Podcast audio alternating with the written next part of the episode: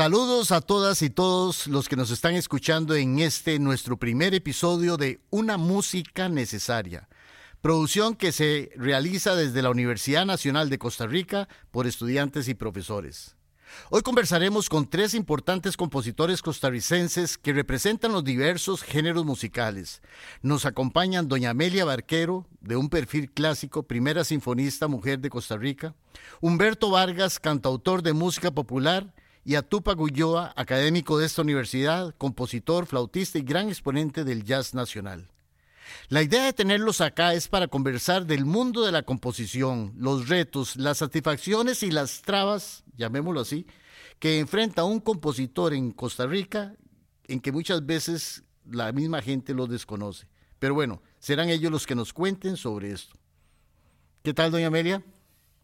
Muy bien, y gracias por la invitación, porque es regresar, esta invitación me trae muchos recuerdos, regresar a muchos años atrás, que fue cuando comenzó la universidad necesaria y yo fui parte de, ya vamos a hablar de, ese proceso. Sí, sí. Don Humberto.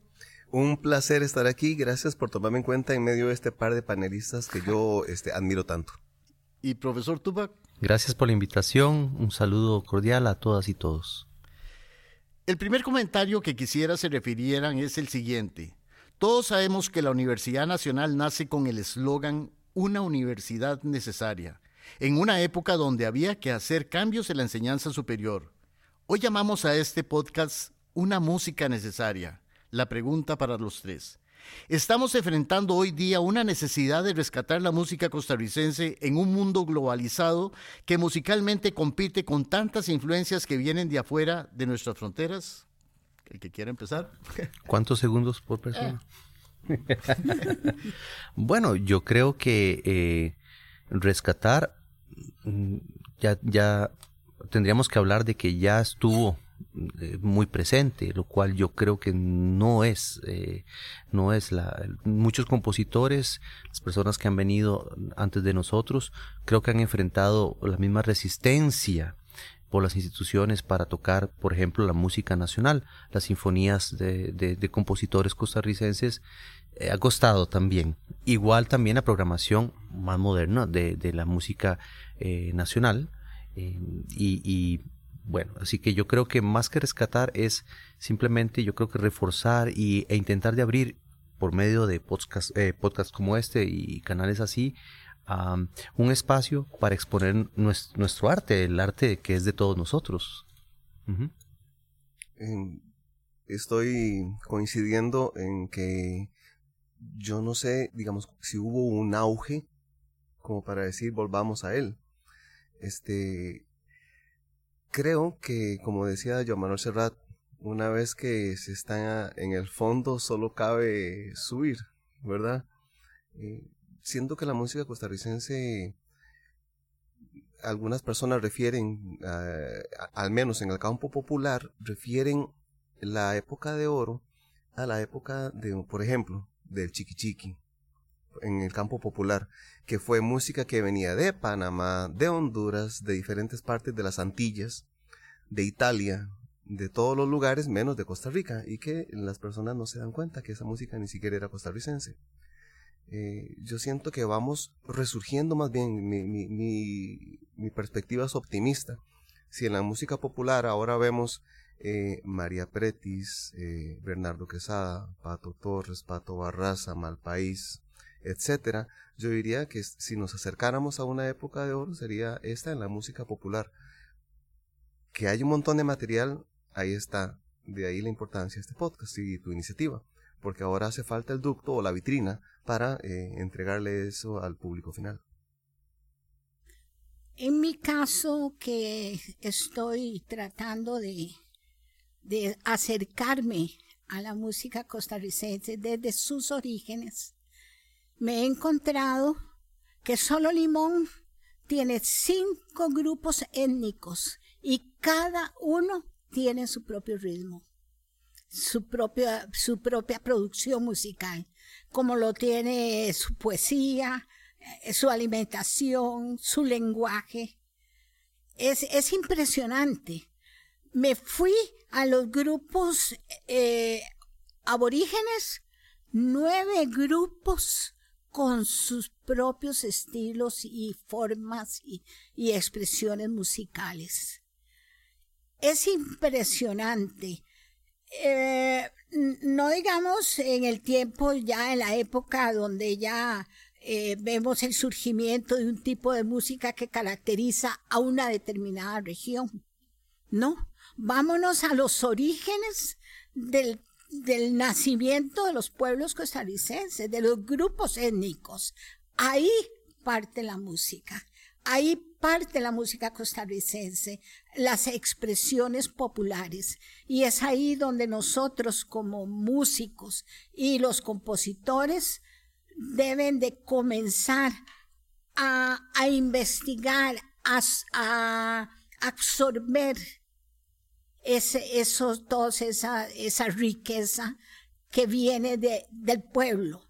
Porque muchas veces nosotros por nuestra formación eh, hacemos los, la música, las composiciones híbridas, si se quiere, porque entonces no, no respetamos los, toda esa, esa tradición musical que viene, viene de atrás. Tengo unos cassettes pagué a un muchacho para que fuera a visitar los grupos eh, aborígenes.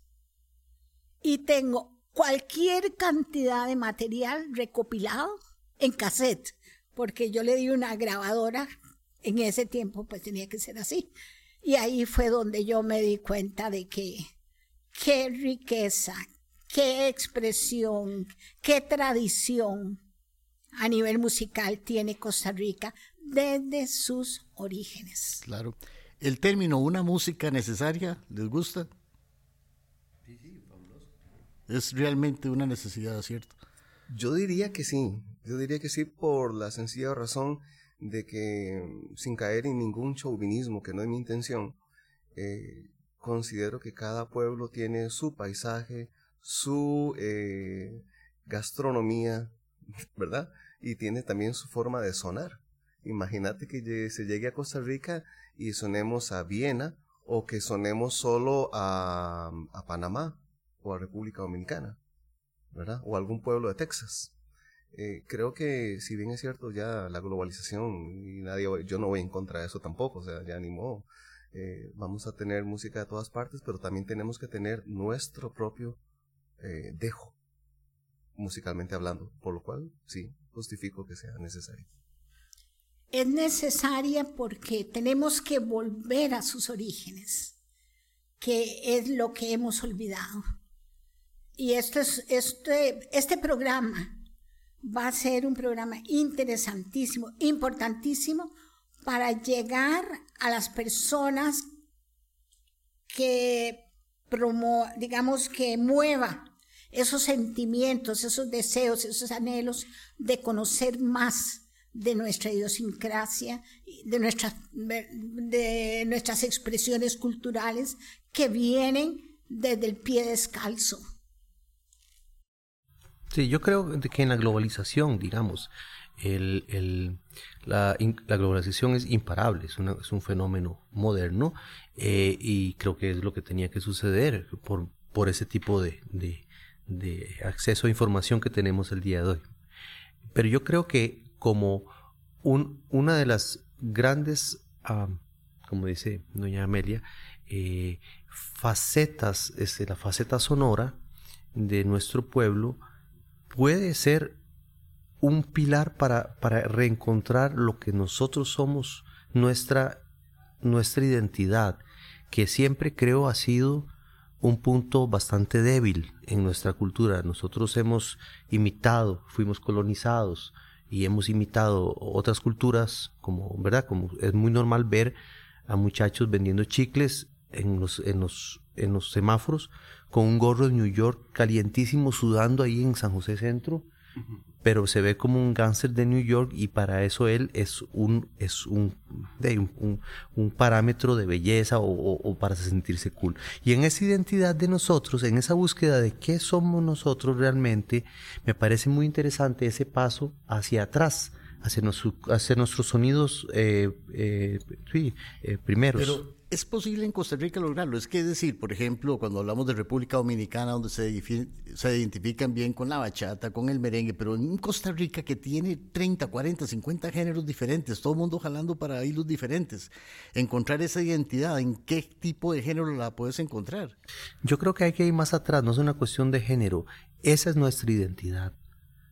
Como costarricense, cuando tuve la oportunidad de estar en el extranjero, nosotros los costarricenses nos caracterizamos por poder interpretar diferentes tipos de música, tanto zambas, eh, son cubano, eh, bachata, merengue, o sea, nosotros matamos el chivo, quiere decir que nosotros tenemos la capacidad por esa, esa historia de nosotros de puente entre, entre las culturas mesoamericanas y, todo, y, ¿verdad? Y, los mayas y los incas, siempre fuimos así, flexibles. Entonces yo creo que es parte de, de nuestra identidad esa flexibilidad que nos ha influenciado siempre en, la música que hacemos.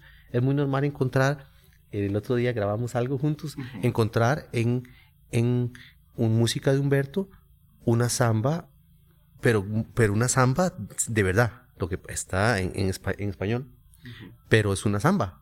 ¿Me explico? Sí, sí, pero por ejemplo, una vez estuve en un seminario donde era música tropical y el profesor insistía en que teníamos que tocar los patrones rítmicos de la salsa como suenan todas las salsas. Y yo le decía, pero es que no vamos a lograr algo diferente. Estamos sencillamente, como dijo Humberto, repitiendo y sonando a Panamá, sonando a República Dominicana, sonando otras cosas.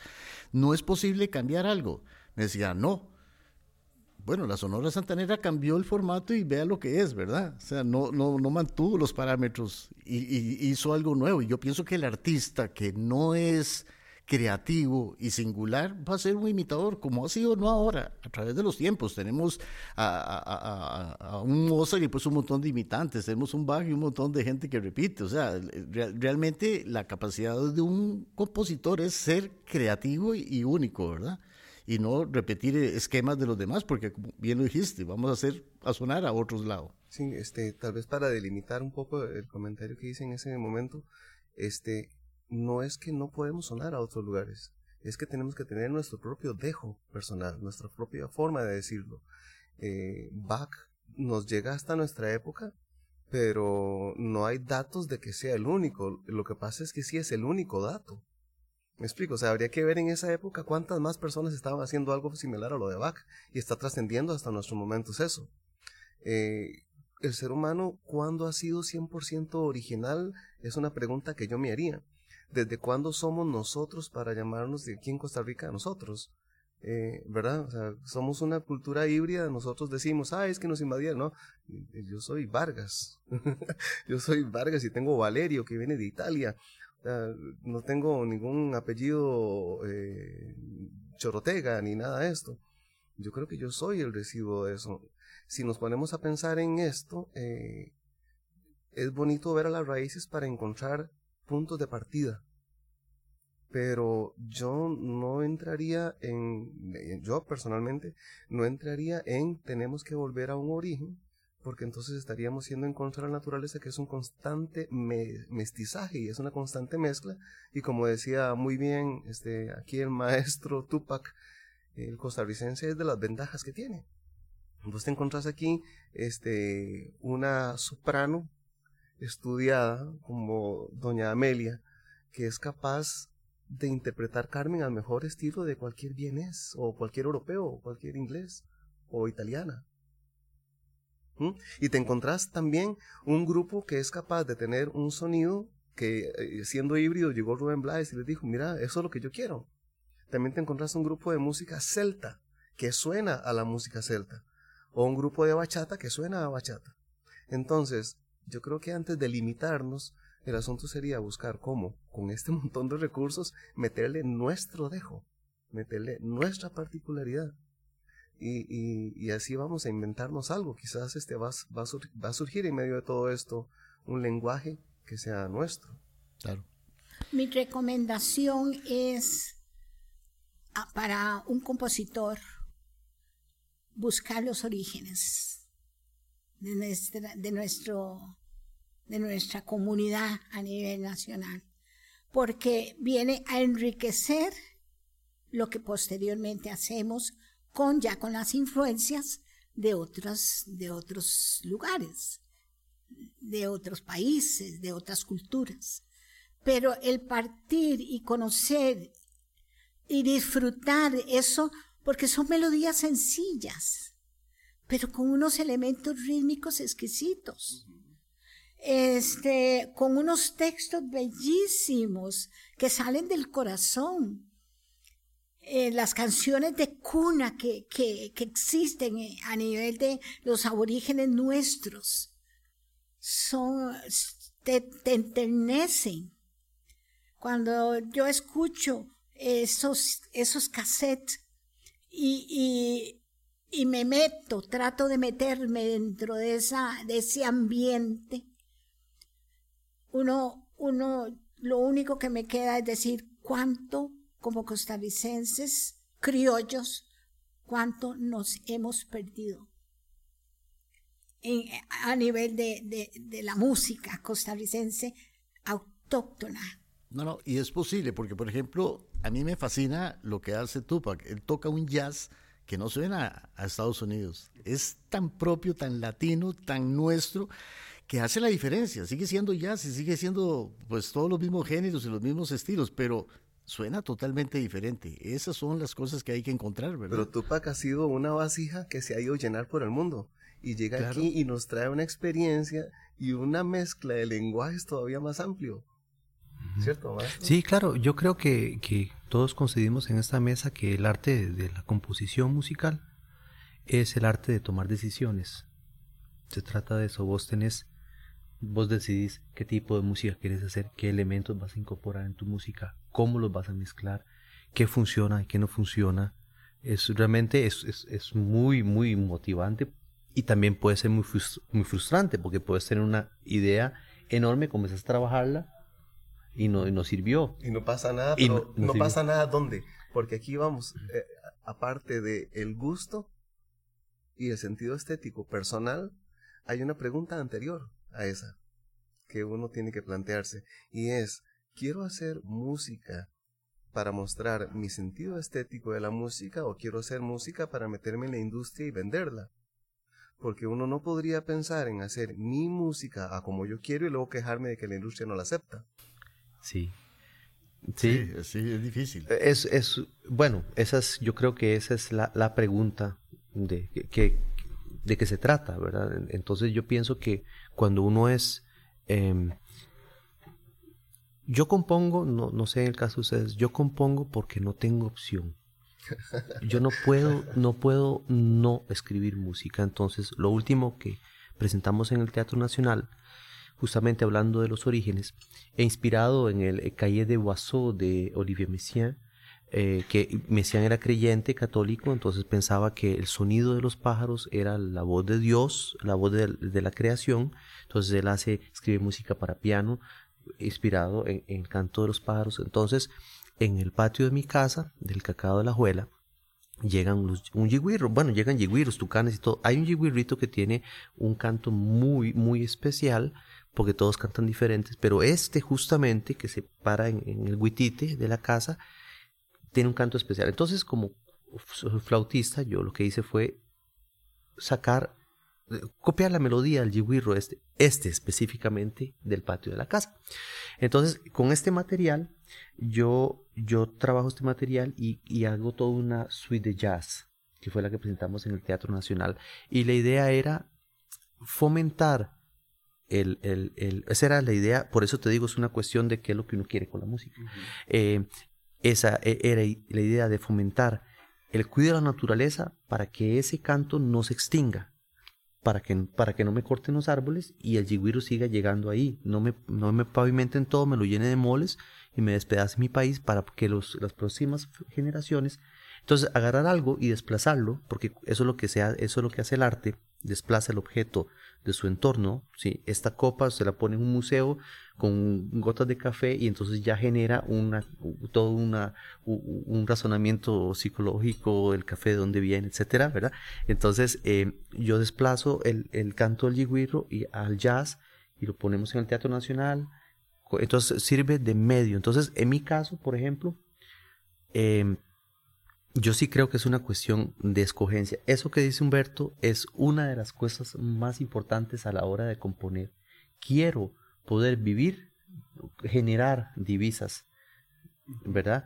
O simplemente quiero hacer lo que yo creo que, que aunque no llegue nadie o aunque nadie me compre los discos, pero yo creo firmemente en que lo que hago tiene una importancia más allá de mi persona, ¿verdad? Entonces, es, el equilibrio entre eso, es lo que, es lo que creo que algunas personas logran encontrar y que yo todavía ando buscando, porque a mis, a mis conciertos, cuando yo toco, hago música, o sea, yo no, nunca, ya no, ya no, antes sí intentaba, pero ya no es un parámetro, yo yo ya me di por vencido en ese, en ese sentido de llenar la sala. Mi música tal vez no sea la música más popular y todo, aunque siendo también sincero con uno mismo, nosotros siempre tenemos la función de entretenimiento, ¿verdad? También hay, hay algo ahí, el, el, público también es muy importante, ¿verdad?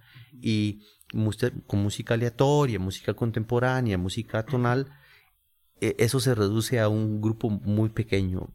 Eh, entonces, por eso la importancia de este podcast tuyo, ¿verdad? Mira, el compositor, ¿se nace o se aprende?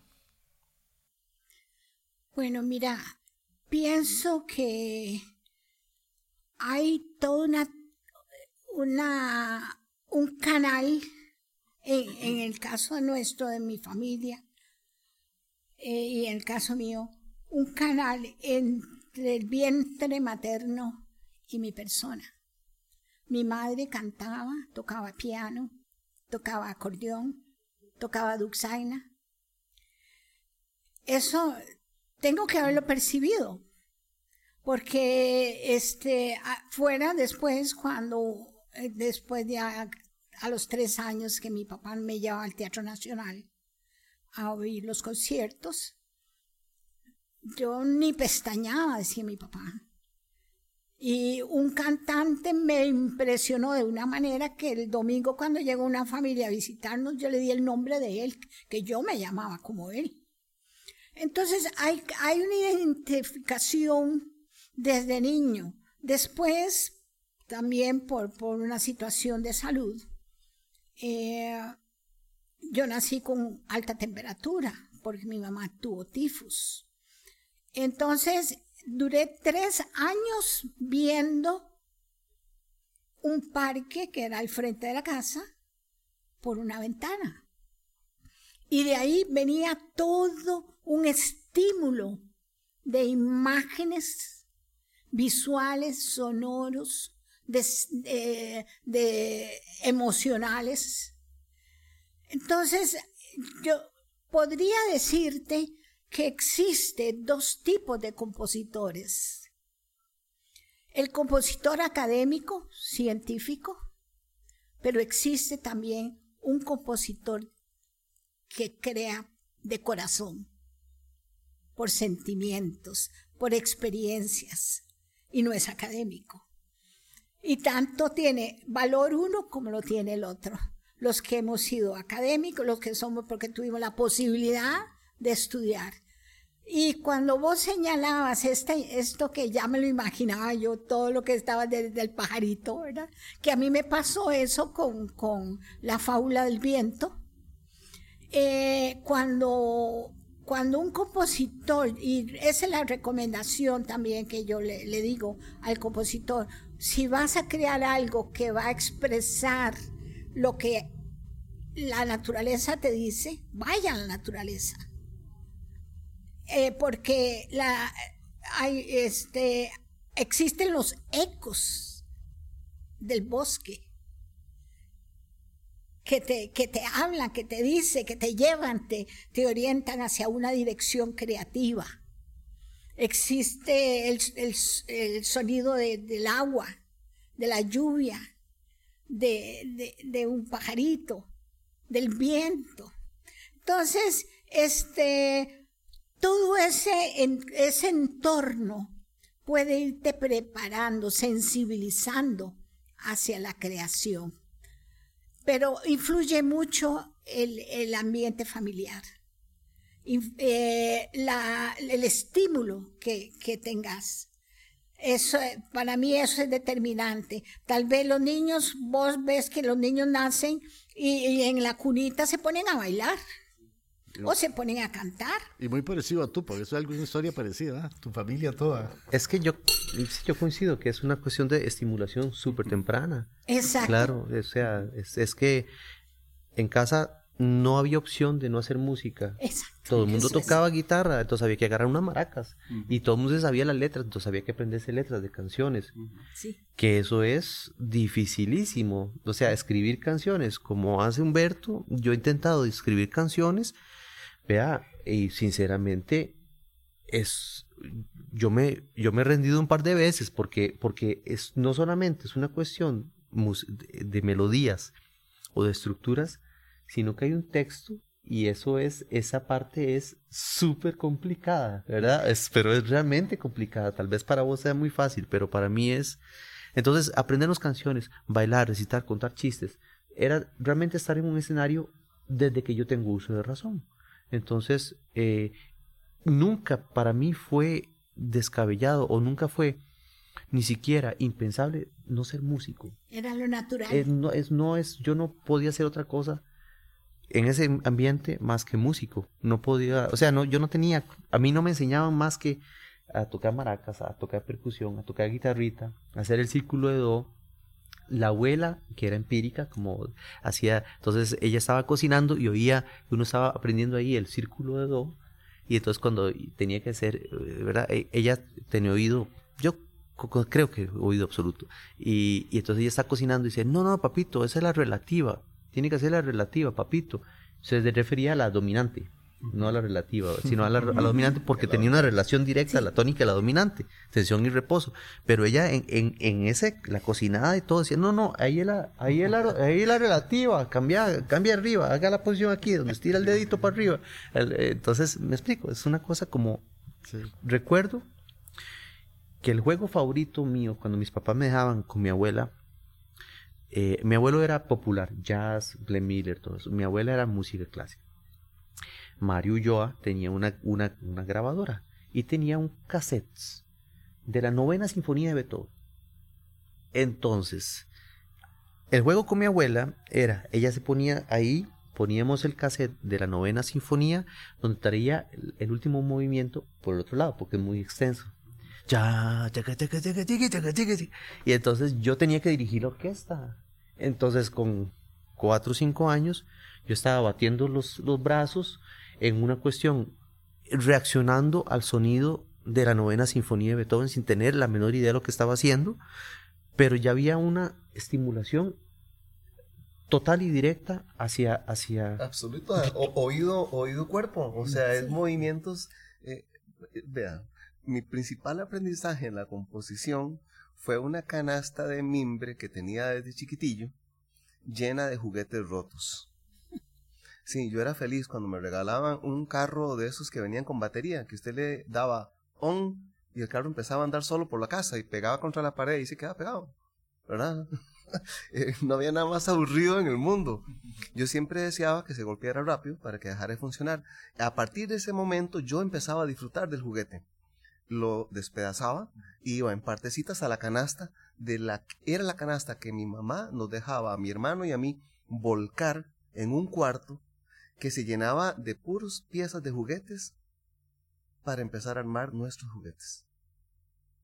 Empezamos a inclusive a usar los motorcitos que llamaban dínamos, ¿verdad? Para darle movimiento. Nosotros hicimos los primeros robots, yo creo.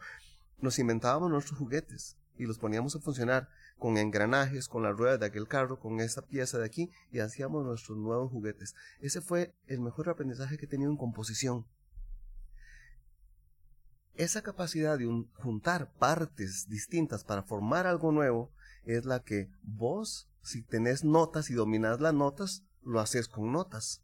Si tenés instrumentos y dominás los instrumentos, lo haces con instrumentos. Si lees y lees y lees y tenés un montón de palabras, lo haces con palabras. Y si tenés una piedra al frente y sabes usar una, un mazo, haces una escultura. Lo importante de eso es que si tenés al frente una carrera de economía y un puesto en el gobierno, salvás un país. Es la creatividad la que nos diferencia. Poder tener la capacidad de juntar piezas, eso es lo que hace un compositor. Todos tenemos esa capacidad si nos dejamos experimentar. Ahora, podría nombrarte, para ir a la arquitectura así rápidamente, compositores, este, no sé, como el que hizo de repente la Capilla Sixtina, o compositores que son capaces de hacer este, nuestra asamblea legislativa, ¿verdad? Eh, ese eh, pseudo búnker que se ve ahí, eso es una composición arquitectónica. Y también está Gaudí, que hace la pedrera. Entonces, el título de compositor no hace el compositor, ¿verdad? Su obra define al compositor. Yo diría también que la música, ya yendo más bien a la música, parte del ser humano, del interior del ser humano. Somos ritmos, somos ritmo interno. El corazón, la sangre, el pulso, todo camina a un determinado ritmo. Este, melodías. Yo creo, no creo que exista en este mundo un niño que no invente una melodía y hasta le pone letra, por más pequeño que sea. Tengo un sobrino de, de dos añitos que le pide a mi hermana, que ella lo cuida, que le ponga música para dirigirla. Y uno lo ve donde cierra los ojos y se inspira y él siente, que lo sienten al piano y no, no, no aporrea al piano como muchos niños. Él pone sus deditos y lo que él va tocando lo va cantando. Entonces, este, eso es sacar lo que internamente hay dentro del ser humano. Eh, fuimos construidos como un instrumento musical. Las melodías están en lo interno, adentro. El ritmo está adentro. Caminamos a un determinado ritmo. Hablamos con, con diferentes expresiones, melodías, entonaciones, flexibilidad. Entonces, simplemente lo que el ser humano necesita es un entorno donde reciba estímulo y pueda crear. Entonces, no se nace, pero también se, hace. Ok, ahora sí, ya toda esta parte es la parte esotérica, la parte sentimental, pero aterrizando como compositores. ¿Cuánta inversión tiene que hacer un compositor en una producción y se llega a recuperar algo? Sobre todo vos, este, Humberto. Eh, yo tenía solo una forma de realizar una grabación. Ahora, una, yo composiciones tengo un montón en la casa, pero ahí no pasa nada. Si muchas veces he hecho el fonograma, eh, tampoco pasa nada. Ahora imagínense si solo, si solo en una idea en la cabeza, ¿verdad? Yo tengo en Spotify como 55 canciones. Y la gente todavía me para en la calle y me dice, Humberto, cantate la de la, de la OTI. Y ni siquiera fue la OTI, fue Viña, ¿verdad? Este, entonces, es muy, eh, o sea, tener la vitrina es lo importante. Yo lo que hice, en mi caso, fue buscar empresa privada, buscar patrocinio, venderme a mí mismo, conseguir patrocinio y pagarle a los músicos y pagar mis producciones. Yo por mi cuenta no los hubiera hecho. Ahora cada vez se está democratizando un poco más, ¿verdad? Este, Tupac, ahora cada quien puede tener en la casa una computadora un buen micrófono y ahora se puede grabar. Correcto. Ya ahora es diferente. Sí, sí.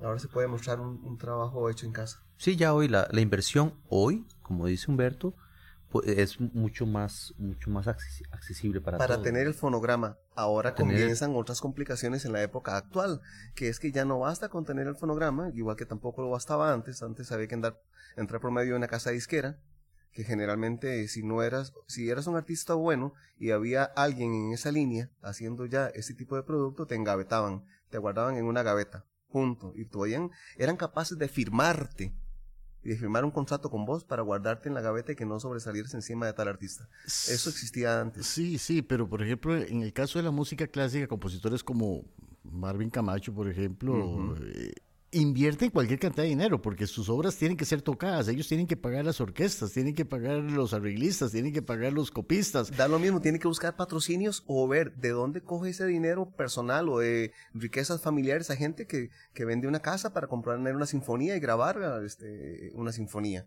y después depende de, contactos en el extranjero para poder mostrarla. Sí, yo gasto mucho dinero de mi pensión. Eh, casi yo tengo esto como un apostolado eh, pago estudio de grabación porque trabajo, estoy escribiendo para orquesta sinfónica, entonces necesito 80 canales para, para hacer todo lo que quiero hacer. Y para mí es una gran felicidad. Si, eh, si no puedo ir al supermercado a comprar algo porque no, ya, ya gasté toda mi plata en, en la producción, estoy feliz con un bollito de pan y un cafecito. En, el compositor no recupera, ah, por más patrocinio que tengas. Hay que, hay que, bueno, en el caso mío, pagar el estudio de grabación. Hay que pagarlo por hora ahora y lo cobran en dólares. Eh, solo editar una obra te lleva seis o más horas. Más de por, lo bajo. por lo bajo, por lo bajo, sí. Y viene, viene la edición, la mezcla y después viene la masterización. Todo eso son horas de estudio. Eh, hay que pagar una persona que te pase la, partitura de director y partichelas. Este, em, hay que invertir en un brochure para poder tenerlo, eh, editarlo, eh, publicarlo o para regalar CDs para que la para que vos mismo vos mismo regalar CDs para que para vos mismo ser el eh, difundir y divulgar. Y ni hablar de ponerla en vivo que una orquesta se te ofrezca a tocar tu música verdad ah no yo fui a que me, me estrenaran una obra y me dice bueno son dos millones quinientos mil. Y una universidad. Dos millones quinientos. No, yo desde ese momento dije, voy a trabajar a base de sintetizadores, traigo los samples de Estados Unidos, los últimos sonidos que existan, que sean los más reales, y con eso estoy trabajando. Entonces, son cosas que, bueno, porque me ha tocado vivir ah, en, la, en esta época, en mi adultez, esta experiencia maravillosa. Y, yo no, digamos, eh, yo no voy a sacrificar nada por esto que estoy haciendo. Gente, o por lo menos oficinas o entidades como la Asociación de Compositores SACAM, ¿Qué papel juega en el apoyo del compositor? ¿Conocen algo de eso? Pues yo la verdad de, ACAM no conozco mucho, pero ustedes me imagino yo estuve en la junta directiva este, de ACAM eh, como año y medio y pues, estuve en los inicios de ACAM. ACAM hay que entender la función de ACAM para no pedirle peras al olmo, ¿verdad? ACAM no es otra cosa que una caja este, recolectora de derechos de autor. La lucha de ellos es a nivel legal de que las personas que usan el fonograma que ya tanto costó grabar, que no lo usen gratis. Que si sonó la canción en una emisora, que si sonó la canción en una soda, en eh, eh, algo tiene que producir.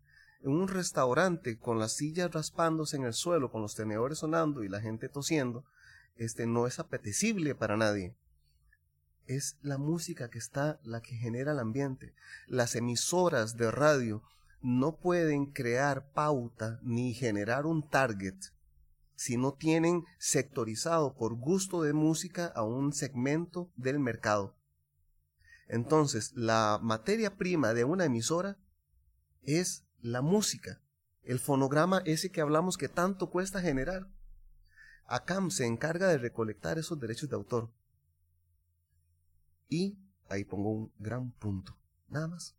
O sea, no tiene ninguna otra obligación. Debería de ser en ese caso un sindicato de músicos el que luche por nuestros derechos o para ir a buscar que nos suenen más o lo que sea, eso tiene que ser otra institución. Pero a nivel nacional, orquestas nacionales, orquestas estatales, universidades, ese apoyo no lo encuentran realmente. No, hay que, hay que caerle bien al, hay que caerle bien a la persona. O sea, hay que, o sea, si usted quiere que yo tengo que ir a hablar con el director y generar un interés para que ese director de orquesta toque mi pieza o haga un, o le, traigo aquí un arreglito y realmente es así, es, es, no es una cuestión de, de, que sí, usted tiene una trayectoria, bueno, vamos, nos interesamos por su obra, sino que usted tiene que ser amigo, de, de, conocido amigo. Absolutamente, por eso le decía, una vez que hecha la obra, antes cuando empezó a hablar Doña Mary, tiene que buscar el contacto. Marvin Camacho, después de la inversión hecha, tiene que buscar su contacto, su amigo con el que estudió en la universidad de tal, o aquí o allá, porque si no, no va a sonar. ¿Quién la va a sonar? Eh, y hago aquí un pequeño paréntesis para agradecer a los grupos folclóricos, a las marching band eh, de todo Costa Rica y a los jóvenes que sin que yo les dijera nada, están montando como tres o cuatro piezas mías y las cantan por todo lado.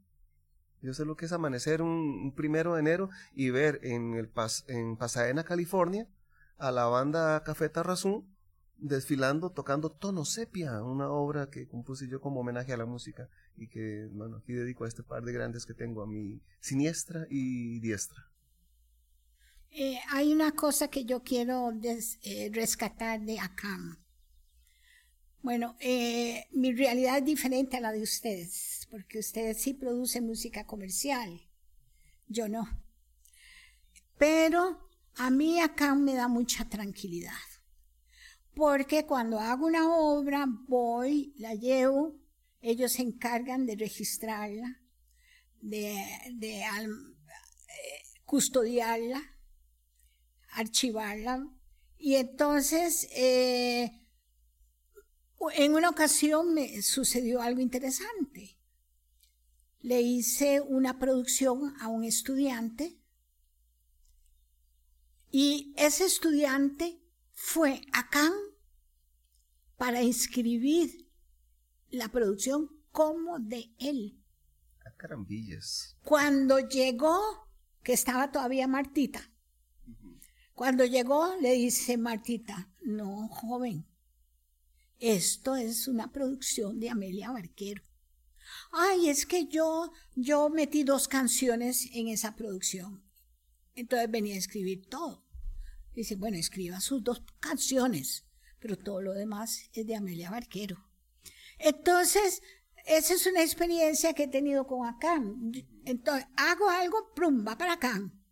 Porque sé que ahí está custodiada, está protegida, está, esa, es la, la cajita, la, cajita que vos decís. Exacto, y tienen la gran ventaja además de que como está la huella digital, digamos, ahora que se monetiza el dinero a través de TuneCore o cualquier plataforma para que lo que este suena en YouTube, en Facebook, en Spotify, en Apple Music, donde, en cualquier lado, es la huella digital que uno este, eh, hace con ACAM, ¿verdad? La que hace que esos derechos de autor algún día lleguen aquí. Yo he tocado en Viña del Mar mm, para cada concurso que estuve unas cinco veces por concurso. Eso significó tocar mi obra, una canción, ante 25 mil personas que pagaron entrada, más derechos conexos, este, em, eh, perdón, derechos de televisión, radio, etcétera. Y todo ese dinero tengo que decirles que me llegó a través de ACAM. Ellos recolectaron con las sociedades este, de derechos de autor hermanas en Chile y me ha pasado en México y otras latitudes y ese dinero llega aquí por ACAM, ese es un medio. Y ya que lo nombramos, eh, la otra forma ilegal a nivel internacional y que hay que hacerlo, que no, omite el paso por acá es el registro nacional. Ahí tiene que ir la obra para protección de propiedad intelectual. Exactamente. El Registro Nacional de la Propiedad. Sí, sí. Básicamente, ¿dónde se puede encontrar fuentes de apoyo para un compositor costarricense? Es decir, repito, universidades o los amigos, no hay en estos momentos nada que, que, le dé soporte a los compositores. Ni la empresa privada porque está quebrada.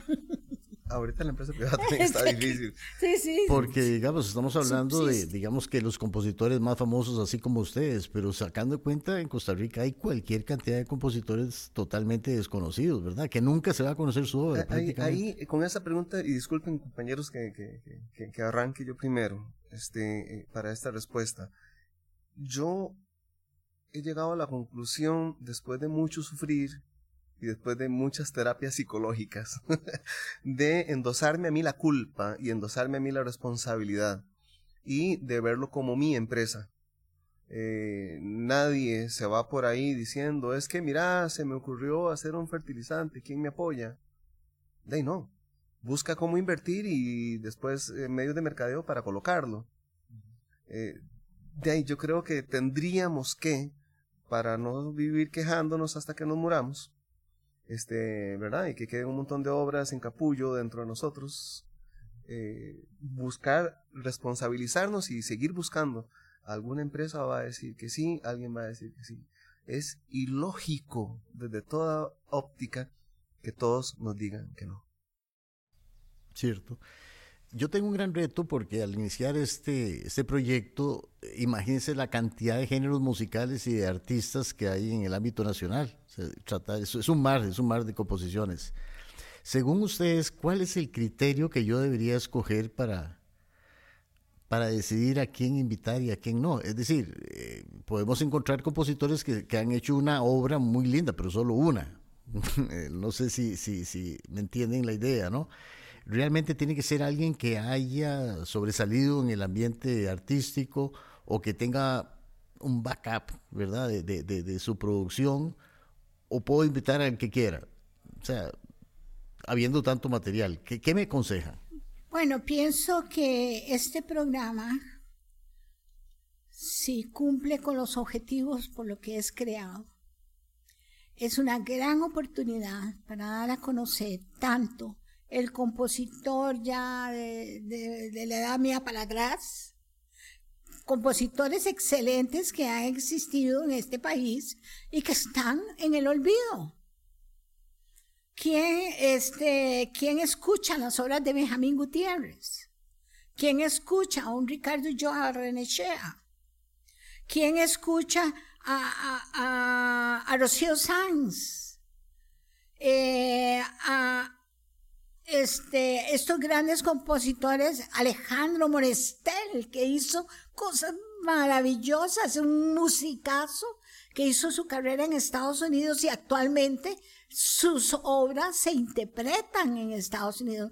Las siete palabras, por ejemplo, de, de Monestel. Es una hermosura. Y, y, así tenemos también a los Mata, a don Félix Mata, a don José Joaquín Vargas, también con sus obras, aunque escribió mucho más para escolares y marchas y todo esto. Pero, pero tenemos gente muy, muy valiosa que, que les tocó vivir en, un, en una época donde no existía toda esta tecnología y estas posibilidades de este acercamiento a través de un micrófono con el pueblo costarricense. Claro, pero la, el problema es cómo escojo yo. De hecho, de hecho, pienso que acá hizo una categoría de música electrónica y realmente muchos compositores a punto de loops hicieron composiciones. Entonces uno dice, eh, tiene el mismo valor una persona que agarra un montón de, fórmulas de un programa e inventa una canción a, una persona que lleva toda una trayectoria tendré que invitarlo o no invitarlo. estamos entrando a la parte filosófica sí, de la vaina, porque hay gente que dice, mira, fui hasta Ibiza para poder asistir eh, a una presentación de un DJ que tocaba. Ok. Eh, ahí empieza, este, seguimos el comentario, Tupa, porque yo sé que te sugiero ideas y vos estuviste más en Europa. O sea, ¿es eso composición? Bueno. ¿Cuántos de ellos realmente hacen composición para después hacer sus mezclas? Yo creo es, yo he, he, puesto dos CDs de música de jazz costarricense original en el concurso de ACAM y nunca pegué, pero ni la jeta al suelo. O sea, nunca fui tomado en cuenta. Y el último, el premio que recibí, eh, porque me contaron, ah, recibiste un premio de ACAM, fue por una música electroacústica. que es, es, un, es, un, es un dúo que yo tengo con Federico, Federico Dorri, es el, el Fico, el, el, baterista del parque. Él estudió composición electroacústica en Alemania. Entonces él por medio de algoritmos, él hace loops, son como ambientes, texturas sonoras. Y también entonces él pone su batería y lo que yo hago es improvisar encima de eso. Es una, una composición conjunta de somos tres la computadora Federico en la percusión y, y yo, yo toco flauta sax y, y, ocarinas y cualquier cosa que me sugiere. Y entonces esta la hicimos hasta la hicimos asincrónica porque yo grabé grabé flauta piccolo saxofón eh, flauta alto en Bélgica sobre las cosas que me mandó y esa fue la obra. Yo creo que el procedimiento no tiene mucha importancia. Eh, yo creo que es la intención con la que uno hace las cosas. Eh, y respondiendo a la pregunta, yo creo que tenés la obligación de, de, abrir el espectro a todo tipo de música, porque justamente eso es lo que nos ha, eso es lo que nos une en esta mesa. Una compositora de, de corte académico, un compositor de corte de cantautor y, un compositor que yo no sé qué soy. La verdad es que yo no tengo, no sé, más jazz, más, más, no sé, no sé, la verdad es que no sé. Así que yo creo que, eh, como vos decís y como dice doña Amelia, hay muchísimo talento, hay mucha gente haciendo sus, sus, eh, su propia música, porque ser creativo es una cualidad humana. El, el, el pajarito hace su de la misma forma desde hace cientos de miles de años y nosotros por medio de la creatividad cambiamos nuestro entorno para vivir mejor, para solucionar problemas, para expresar algo que, que ya no puedo tener adentro, que ya, ya yo necesito hablar sobre la corrupción, ya yo necesito hablar sobre mi identidad, ya yo necesito incorporar las la música indígena en mí, ya yo no puedo sostener eso más y entonces busco un canal, una forma de, de canalizarlo. En caso de los cantautores tienen la, la super gran ventaja que tienen texto, entonces el mensaje es bien directo, ¿verdad? Un, un, un lead, a usted si le dicen estoy triste, ya usted está hablando de la tristeza en la música que no tiene palabras, eso es un poco más abstracto y hasta discutible porque depende del receptor, ¿verdad? No necesariamente... sí, no necesariamente cuando uno tiene una obra de Stravinsky tenga el mismo impacto en mí que otra persona que nunca ha escuchado o, o de, de, Doña Amelia o la sonata de Rocío Sanz o, ¿verdad? O, o, o, lo de Don Ricardo, etcétera, no necesariamente porque me preguntaba una vez Edín me decía, ¿por qué vos decís que es jazz costarricense original? ¿Qué es lo costarricense de tu jazz? ¿Qué es porque sos costarricense? ¿Porque naciste aquí? ¿O es que hay elementos sonoros costarricenses ahí adentro? ¿O qué es? Y yo dije, mira, Edín, Edín es una excelente idea. Uh -huh. Yo simplemente había asumido que por ser costarricense y haber nacido en, en San José y me, criado en el barrio Carmen de la Juela, ya yo tenía derecho de decir que era jazz costarricense.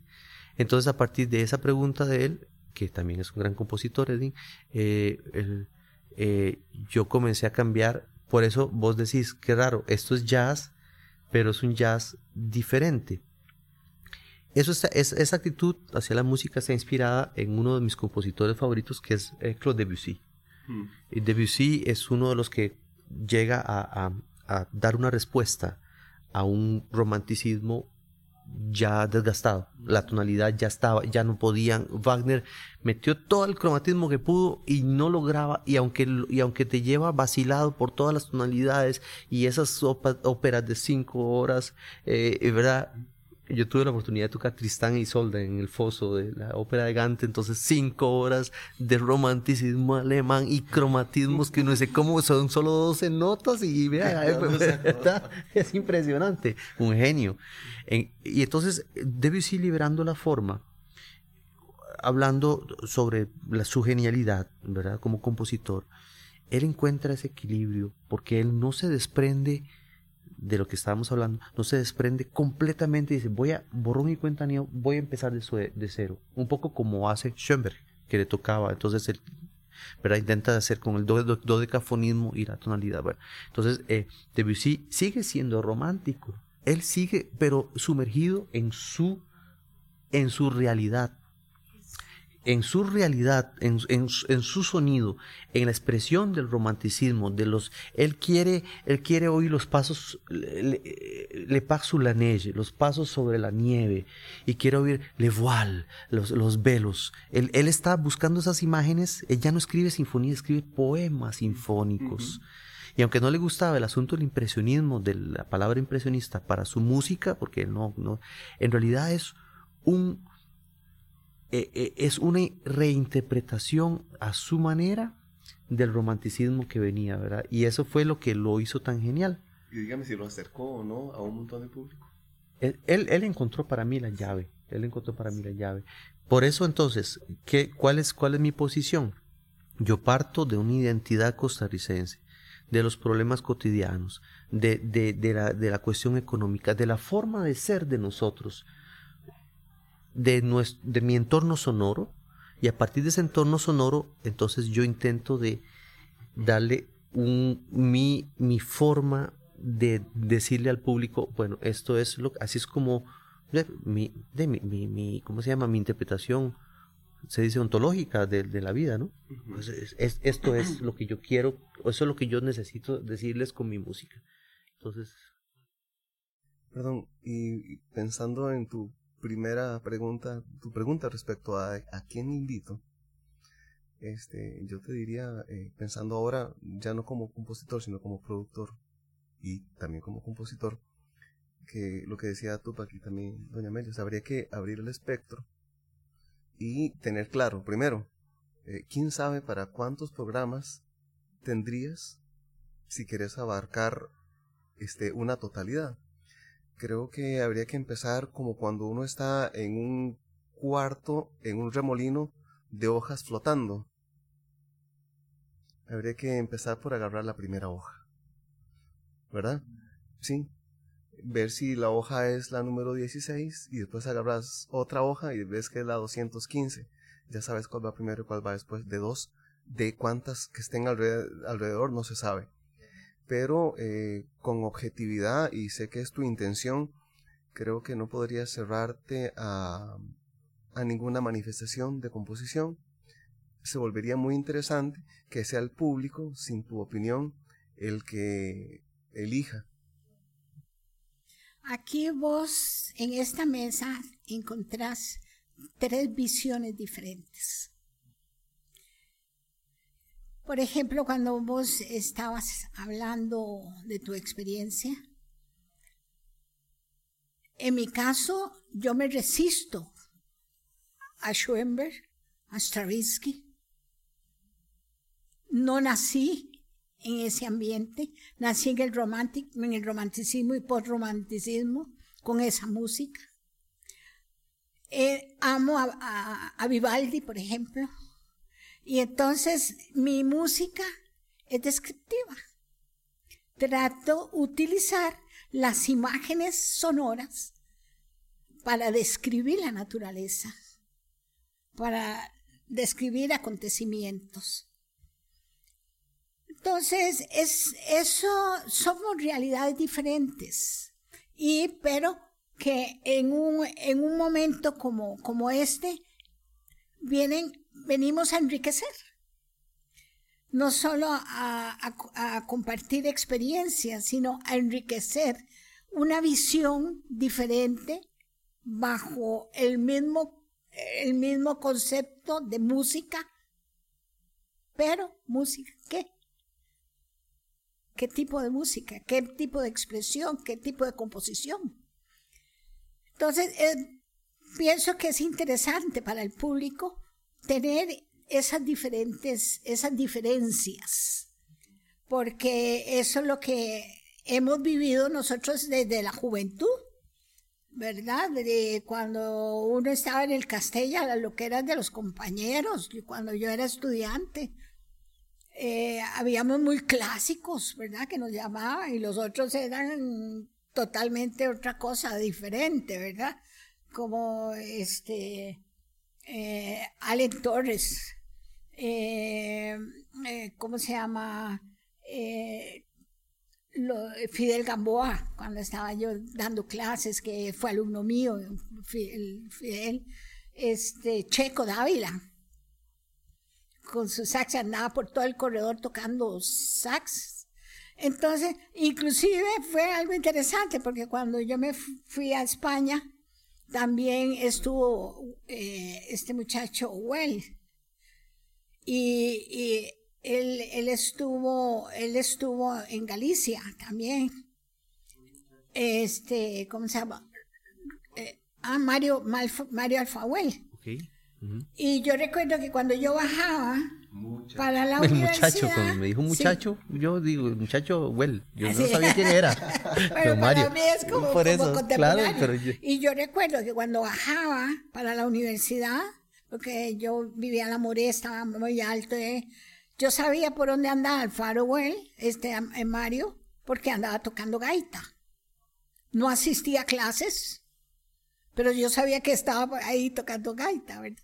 Entonces son cosas, experiencias lindísimas que al final eh, vienen a enriquecer, eh, por ejemplo, la oportunidad que yo tuve de cantar obras del repertorio universal ¿verdad? Hasta Carmina Urana, que fui la primera que cantó Carmina Urana, este, eh, en ópera, en, en, cantata, en oratorio, en Lied, Lied de Schubert, Schumann, Brahms, Ravel, franceses, ¿verdad? Eh, Dupart, eh, todo estos, Debussy, todos estos que teníamos que pasar por ahí para poder tener una formación integral. Entonces, todo esto son procesos que nos, formativos.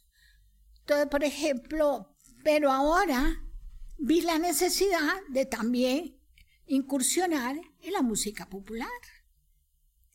Entonces, no solamente en lo clásico, en lo descriptivo, no, también en lo popular. Claro, porque lo que yo acabo de escuchar ahí suyo es bien sabroso. Sí, Bien sabroso, de verdad. Porque tuve que estudiar mucho. Claro. Meterme a, la música de las Antillas, el origen. Pero ¿cómo difundirla? Esa es, la pregunta. ¿Cómo difundir todas las, las 55 obras que tiene eh, más, supongo? las que tenés en Spotify, ¿verdad? ¿Cuál es la vitrina para que la gente las accese? Sí, 180 obras. Sí. Este, bueno, en este caso, actualmente, como que estoy de moda, digámoslo así porque me llaman para que les hagan obras. Entonces, e, esa, la, la directora de, de, la banda de, de, Limón me pidió esas obras. Sí, hay que pasarse para Entonces, e, ella está feliz porque ya tiene una obra para recibir extranjeros que vienen en los barcos y que para actividades, decir, de una compositora costarricense. Otra, otra pregunta, dentro de nuestro ambiente nacional, para ustedes, un compositor que admiren compositor costarricense, no importa el género. Aquí empieza, ah, ok, porque ahí empezaba el primer problema. Ya viste la cantidad de mundos diversos que pueden existir. Pero alguno en especial que tengas, algún compositor que te gusta. Yo, Alejandro Cardona. Yo te, porque tengo una, yo tengo una cercanía, una cercanía muy real con Alejandro. Fuimos colegas, fue profesor mío también pero también estuve en el seminario de composición que él impartió aquí. También trabajé tocando obras de los alumnos. Eh, y Alejandro es una persona que no, él no hace concesiones. Él hace lo que, lo que tiene que hacer, lo que él piensa que tiene que hacer. Y para mí, esa actitud que él tiene, además de su gran conocimiento, su gran experiencia, y yo sí encuentro, o sea, vamos, vamos a ver, ¿qué define que una obra sea buena o sea mala? ¿Cómo, cómo, cómo puede usted diferenciar entre una pintura y de, o una, una que le venden en Alice o una pintura de verdad? O sea, qué, qué bueno. Sí, usted llega y Alice valen 20 mil pesos un cuadro ahí para poner. En esos que ven, todos los políticos que salen hablando en, en, la. o tienen una casa así en, en la imagen, ¿verdad? Del, del, del subweb, o tienen una casa típica ahí atrás, o tienen una pintura de Alice. Una de dos, ¿verdad? Porque es como para, es una decoración. Entonces, ¿cómo sabe usted si una música es simplemente así o es una, una obra eso realmente es, se mide como cuando vos entras a un museo, a mí me encanta el arte pictórico, y, la obra te mueve. Cuando, cuando estás expuesto a una verdadera obra de, arte, algo cambia en tu interior, algo se, se mueve. Entonces vos ves Seurat o ves, eh, eh, ves a Magritte, que es muy popular en Bélgica, vos estás enfrente de una obra así surrealista y, y, y algo o das la vuelta en un salón y hay una obra de, de, bueno, puntillismo, pero eh, fragmentación enorme, que solamente esos azules, blancos y verdes te cambian. Bueno, eso es lo que me pasa a mí cuando yo escucho música, una obra, me, y como te digo, el, la música de Alejandro, porque también tiene un concierto para flauta, eh, tiene muchas cosas en las que yo encuentro, yo me identifico. Me gusta, me gusta la forma como él, eh, él expone el mundo sonoro. es muy profundo y, es, es, muy acertado siempre. Y muy, a veces muy mal, mal comprendido también. Hay personas como que me pasaba con, con Don Mario, que claro, Mario, Mario este, escoge por la, la aleatoriedad, ¿verdad? Él no se resiste a todo este tipo, él es aleatorio él no va clases, toca gaita, entonces él deja cuestiones en la, improvisación. Aquí tuvimos una orquesta en la universidad, no sé si te acordás, tocábamos aquí y tocamos una obra de Don Mario donde venían algunas, el compositor aleatorio no tiene injerencia en el resultado de la obra, sino simplemente al material, entonces habían improvisaciones. Y algunos de mis compañeros, como tenían cosas, entonces hacían chabacanadas, chabacanadas, tocaban cosillas ¿verdad? Que, no tenían nada que ver en el contexto sonoro de la obra. Y yo decía, qué lástima, porque realmente te están dando un espacio para que vos seas vos y en lugar de, ¿verdad? En lugar de, de aprovechar ese espacio de improvisación para realmente crear dentro del contexto. Entonces, así como Mario, muchas veces también Alejandro, también es reconocido por todo lado, ¿verdad? Alejandro es un, bueno, ya, ya, ya lo conocemos. Pero si usted me pregunta a mí quién, porque también me ha tocado la experiencia de tocar con Alejandro en su grupo de blues, en, en, un, en el sótano, él tocando su guitarra y, entonces te digo, tiene todas, todas esas, todo ese, ese espectro musical y, yo le tengo gran admiración. Así.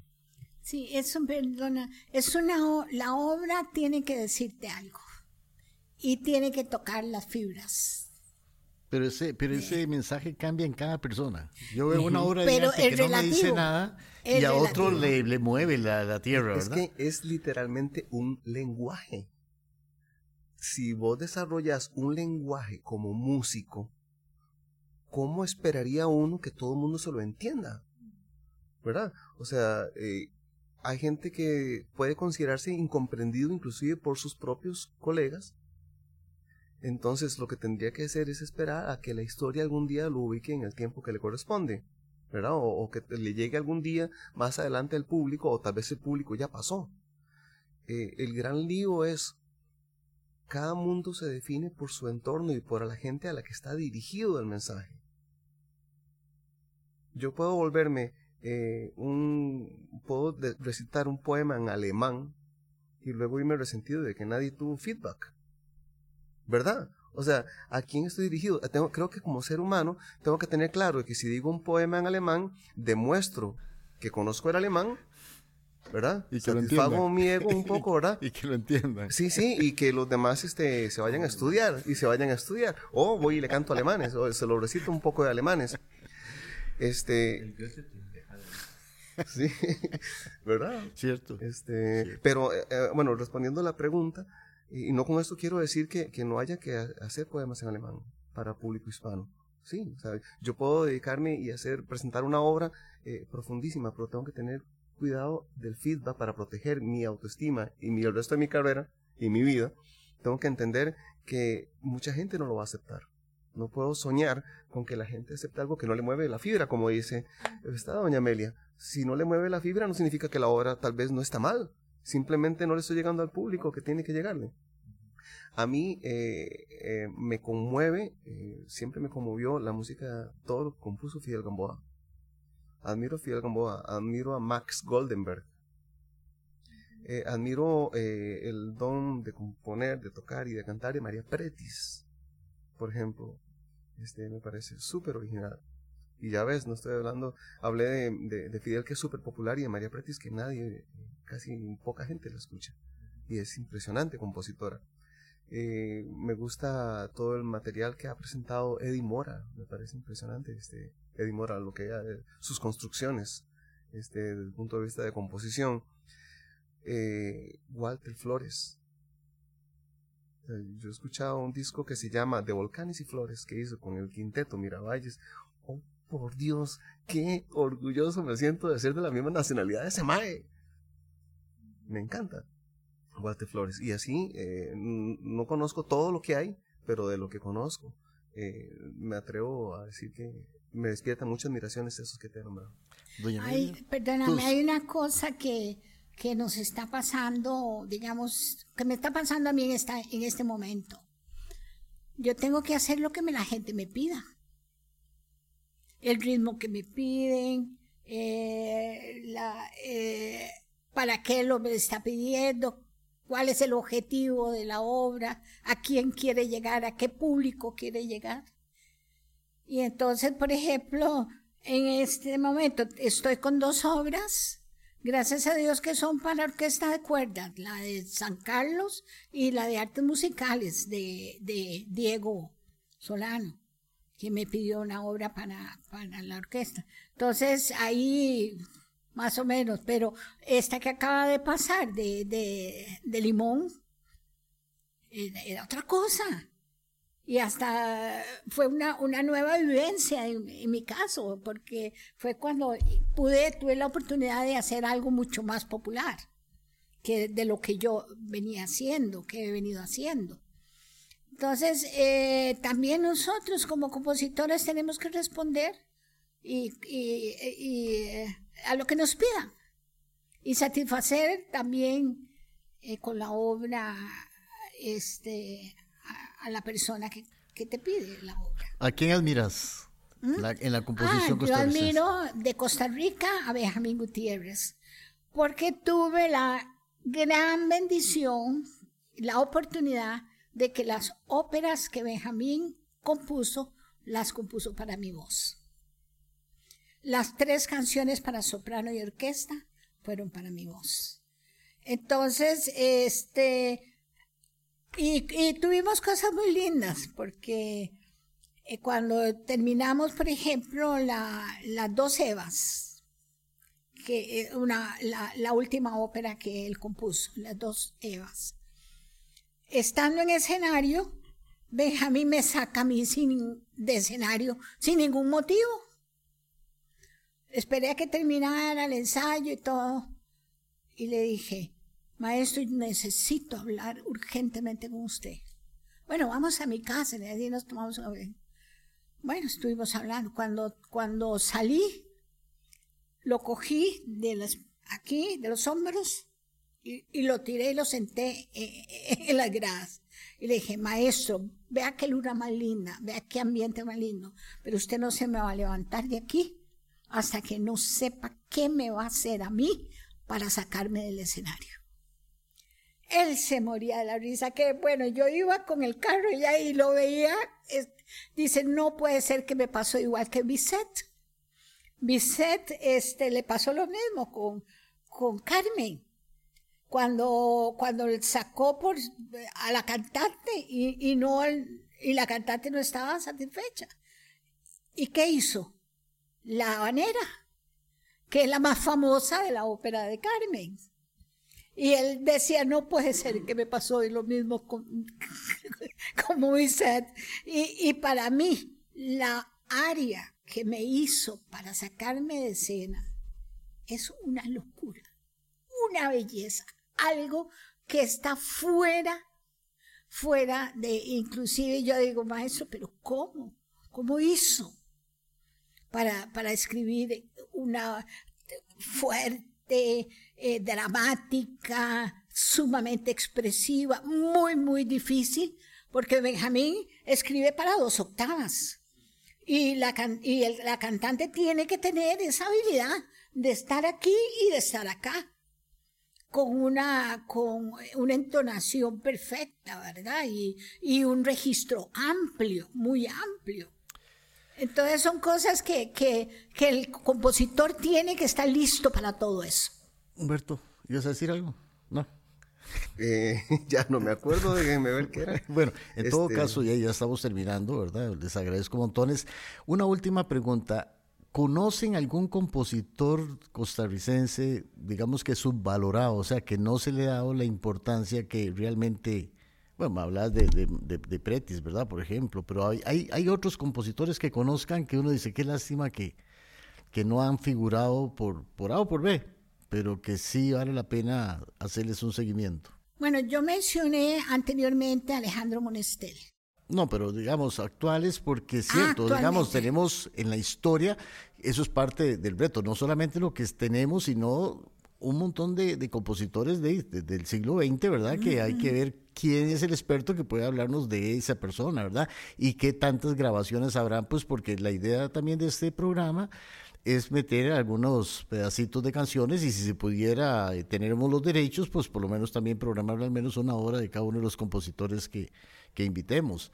Pero bueno, en estos momentos que uno pudiera rescatar a alguien que, que uno dice, mira, este, este es un gran compositor, pero totalmente desconocido en Costa Rica. Mira, hay canciones que todo el mundo conoce, como María, que eh, son adjudicadas al, al, grupo Gaviota, este, como No deseo ni pensar, ¿verdad? Este, y son de Jorge Emilio Morales. A mí me gustaría, este, yo propondría a Jorge Emilio Morales para que la gente vea de dónde surgieron esas canciones que ellos se saben de memoria. Tupac. Mm, no, no, yo creo que deben ser demasiados, somos 5 millones de personas y yo no conozco ni, ni 50 compositores, o sea, es imposible. Quiere decir que este espacio es absolutamente necesario para dar a conocer a la mayor cantidad de personas que, que viven con, con la inquietud y que invierten su tiempo y su vida en la creación musical. Así que no, no, te puedo decir a nadie. Tenés un amplio campo de trabajo. Sí, yo oí hace poco una obra de, Luis Guerra, muy linda y no, no participa mucho él a nivel con su repertorio. Bien.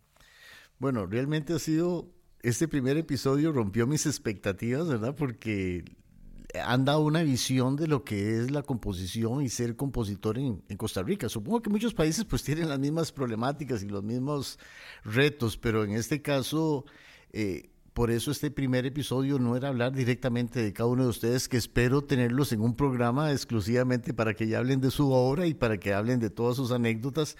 Hoy era realmente pues hablar sobre la, la composición, los retos y los pues todas las cosas que, que, conllevan ser un compositor costarricense, realmente les agradezco montones y, y, me gustaría pues de que cada uno despidiera este programa. Empezamos por Sí, muchas gracias a vos por el, por el espacio y por haberme invitado. Realmente yo no me siento compositor, yo me siento más flautista, ejecutante, que de rebote, pues eh, cuando se me acaban las cosas que me gustan, entonces tengo que componer un poquito forzado, digamos.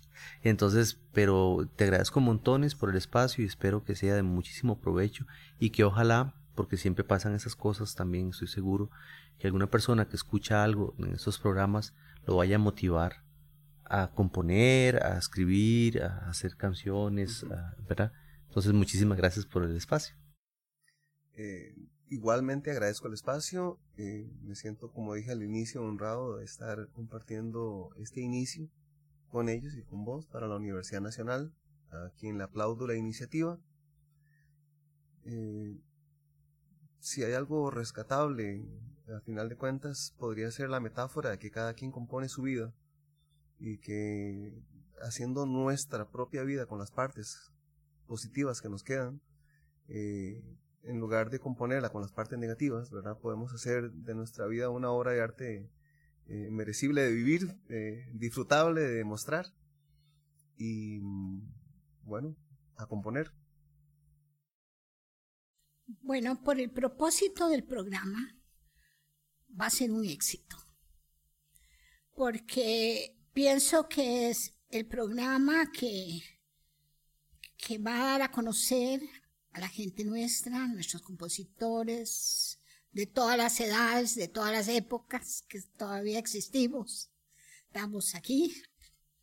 Y, y eso es muy enriquecedor, sobre todo para la las generaciones nuevas, para el mismo profesorado de, de, las, de las academias, ¿verdad? Como la, la, Universidad Nacional, la Universidad de Costa Rica. Y yo me imagino que este programa se va, se va a escuchar a nivel nacional, porque a quien no le interesa saber y conocer la gente nuestra, lo que están haciendo, lo que están aportando a nivel cultural.